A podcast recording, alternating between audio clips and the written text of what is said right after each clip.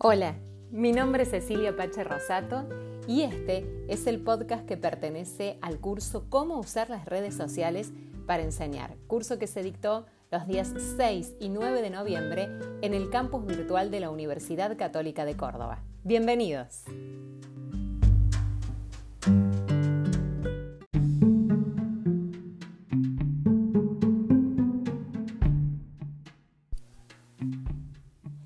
El curso está pensado, este curso de cómo utilizar las redes sociales para enseñar, está pensado desde la comunicación educativa, desde el cruce entre estas dos ciencias, la comunicación y la educación. El curso va a estar organizado en dos grandes partes. En un primer momento nos vamos a preguntar qué es lo viral y qué intencionalidad didáctica podemos encontrar en lo viral y cómo ponemos el cuerpo y la voz en la viralidad. Y en una segunda parte de este curso vamos a pensar en el lenguaje, a pensar y a conocer el lenguaje de las redes sociales. ¿Cuándo y cómo se transforma el lenguaje de las redes sociales en un lenguaje pedagógico?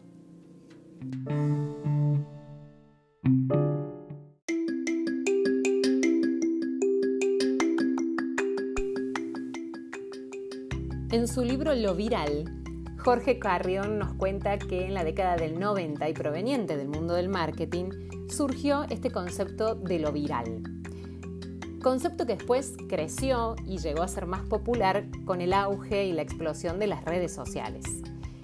Este mismo autor, Jorge Carrión, propone la viralidad como una categoría para analizar los fenómenos actuales, tanto económicos, sociales, culturales, políticos, y nosotros vamos a analizar desde esta categoría de lo viral a los fenómenos o procesos educativos.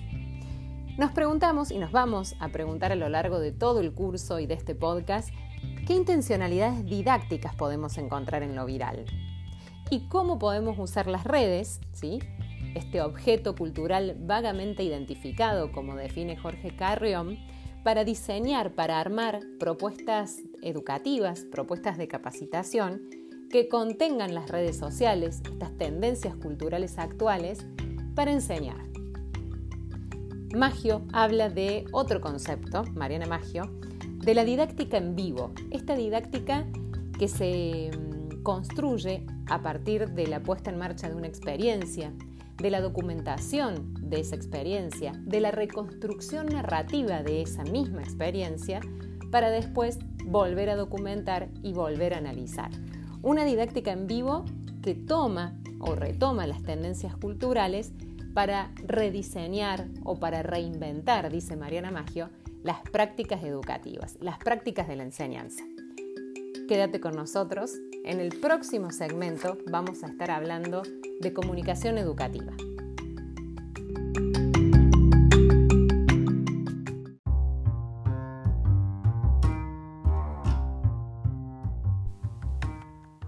Ya pude contarles cómo está organizado el curso en estos dos grandes momentos o módulos, los podríamos llamar también, y ya empezamos a conversar de a poquito sobre este término de lo viral. ¿Qué significa que un objeto cultural sea viral?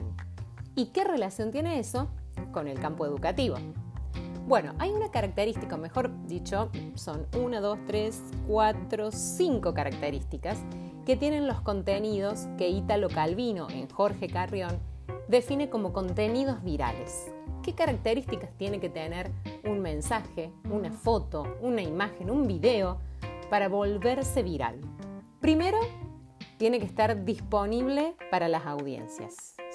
Por lo tanto, se difunde a través de algún tipo de dispositivo. Tiene que estar disponible siempre. Estos contenidos son portátiles, es decir, yo los puedo llevar conmigo en el celular, en la compu.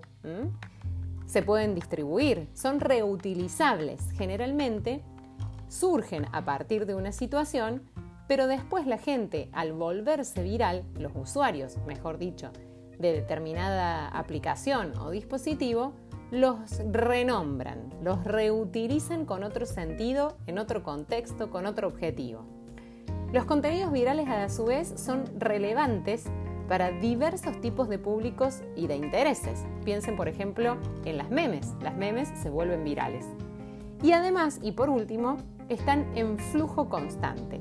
Para que algo sea viral, no solo tiene que llegar a mucha cantidad de personas, estas personas o usuarios son de diversos o, tienen diversos y múltiples perfiles e intereses, sino que además están como de forma permanente por un lapso o periodo de tiempo dando vueltas ¿no? en, en la nube, como podemos o le llamamos muchas veces. Entonces, los contenidos virales, según Italo Calvinos, están disponibles para las audiencias, son portátiles, reutilizables, relevantes y en flujo constante. ¿Alguna de estas características tiene que ver con los contenidos educativos?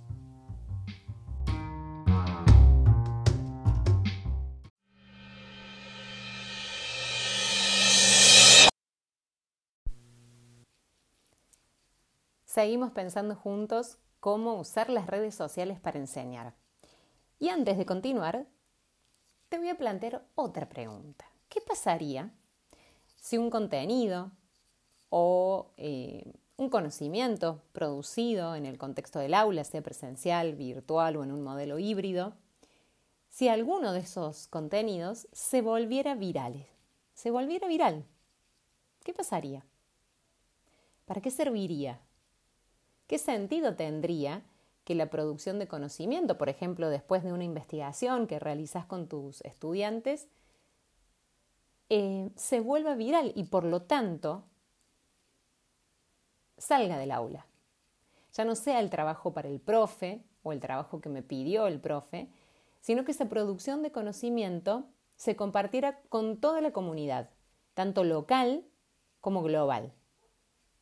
¿Lo pensaste alguna vez?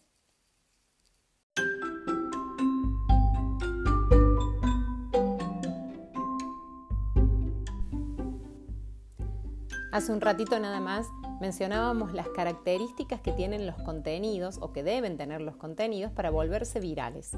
Y después tratamos de vincular este concepto de contenido viral con contenido educativo. Una de las características que ya tiene que ver con el mundo de los lenguajes, de cómo se comunica a través de las redes sociales, eh, tiene que ver con fenómenos narrativos breves. Cuando hablamos de fenómenos narrativos breves, hacemos referencia tanto a narrar de forma textual, es decir, escribiendo, a narrar de forma audiovisual, con imagen y sonido, o con imagen sola, como una foto, y hablamos de fenómenos narrativos breves también en los audios, en, la voz viralizada. Y si pensamos en este contexto de pandemia, ¿cuántos mensajes hemos enviado y recibido a través de WhatsApp? Allí la voz está viralizada. ¿sí? Allí mandamos un mensaje y recibimos y a veces hasta nos reenviaron mensajes o discursos construidos por otras personas. Pero me gustaría que te quedes pensando y que vayamos asociando las características de los contenidos y estos fenómenos que ya tiene que ver con el mundo del lenguaje específico de Instagram, de Twitter, de Facebook, de WhatsApp, fenómenos narrativos breves textuales, audiovisuales, de audios, ¿sí? Y te pido que te detengas allí. Pensa, ¿para qué usan las redes sociales tus estudiantes? ¿Para qué usas vos las redes sociales? ¿Y qué pasa cuando usas el cuerpo y la voz? Porque si algo ha pasado también este año en pandemia, es la cantidad de videos y de videollamadas y de encuentros a través de Meet, de Zoom, a veces con pocas personas, a veces más multitudinarios. ¿Cómo se usa el cuerpo, la voz, la palabra cuando se vuelve viral?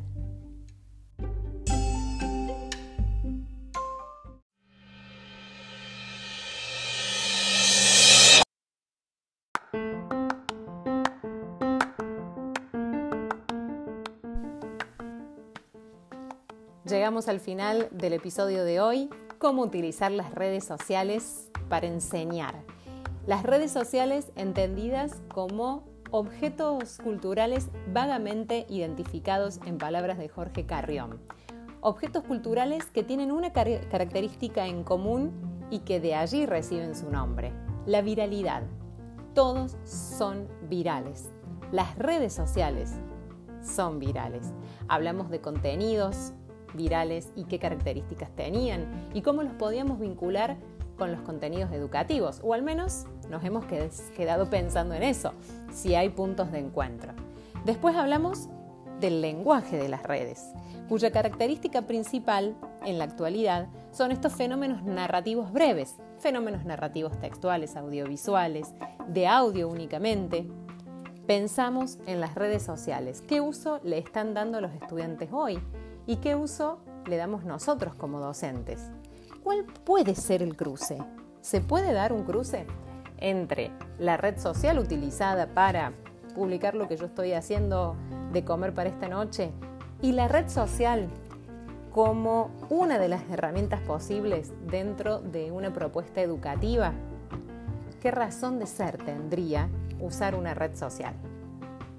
Vamos a seguir conversando sobre esto y vamos a intentar encontrar respuestas juntos a partir entonces, dentro de un ratito nada más, cuando nos encontremos en el aula virtual en el campus de la Universidad Católica de Córdoba, donde yo, Cecilia Pache Rosato, soy la profe del curso Cómo utilizar las redes sociales para enseñar. Muchísimas gracias, nos encontramos en el próximo episodio.